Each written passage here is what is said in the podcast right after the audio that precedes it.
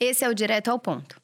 Você não está perdendo nada grandioso se você está, na verdade, dedicando esse seu tempo para tornar a sua própria vida melhor. Muitas vezes, nesse mundo que a gente vive de muita comparação, de ver a vida dos outros o tempo inteiro, dos outros compartilharem conquistas, e da gente olhar muitas vezes só o palco do outro, né? Só aquilo que deu certo, a gente acaba sentindo que estamos perdendo coisas grandes.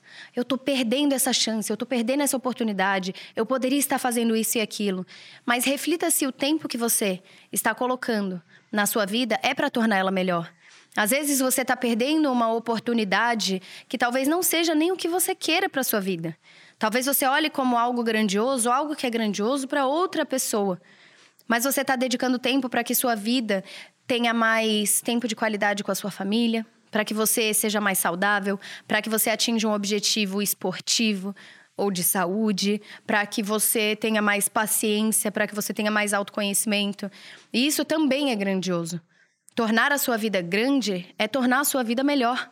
E nem sempre o que é o melhor para o outro precisa ser o melhor para você.